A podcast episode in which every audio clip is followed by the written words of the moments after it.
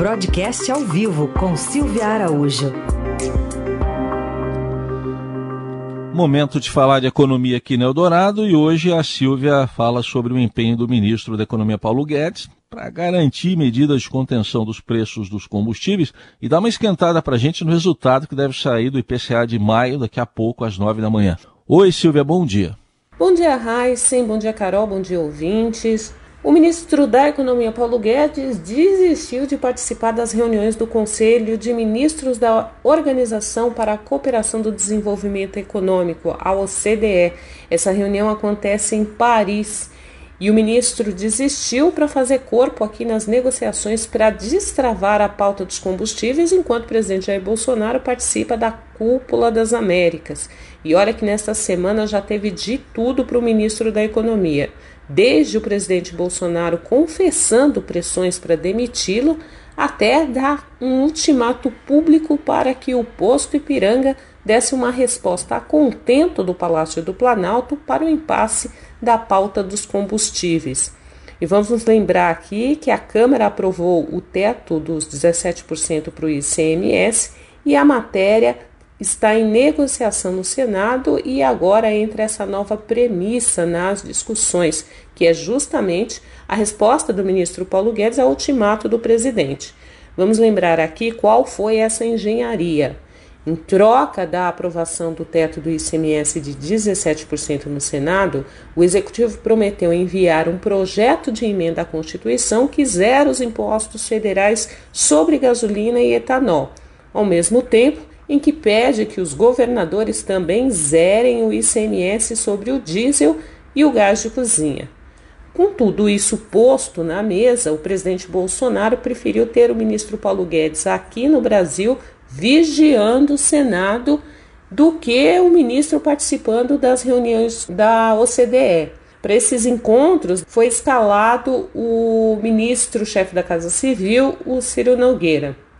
O Brasil é um dos candidatos a integrar essa entidade multilateral e o ministro Paulo Guedes vinha fazendo aí toda a, uma interface né, nessas negociações.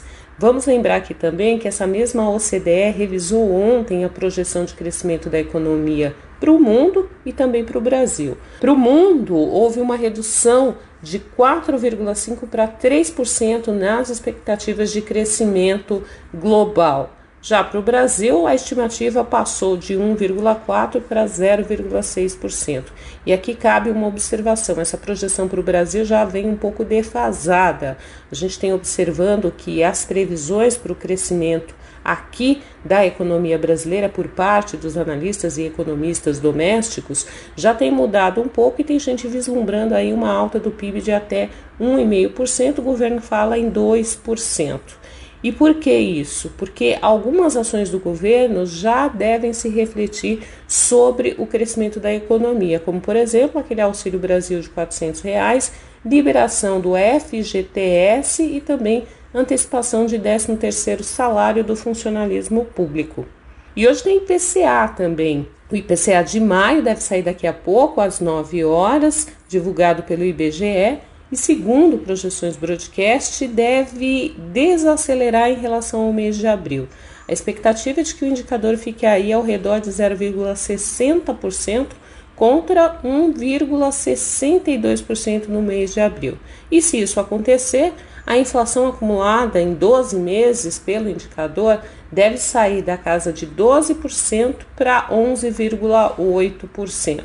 E aí sim começamos a ver a esperada desaceleração dos preços em direção a um número menor do que dois dígitos para o final do ano. E só lembrando que semana que vem tem reunião do Copom e a taxa Selic deve subir 50 pontos, deve passar para 13,25%, essa é a expectativa majoritária no mercado financeiro.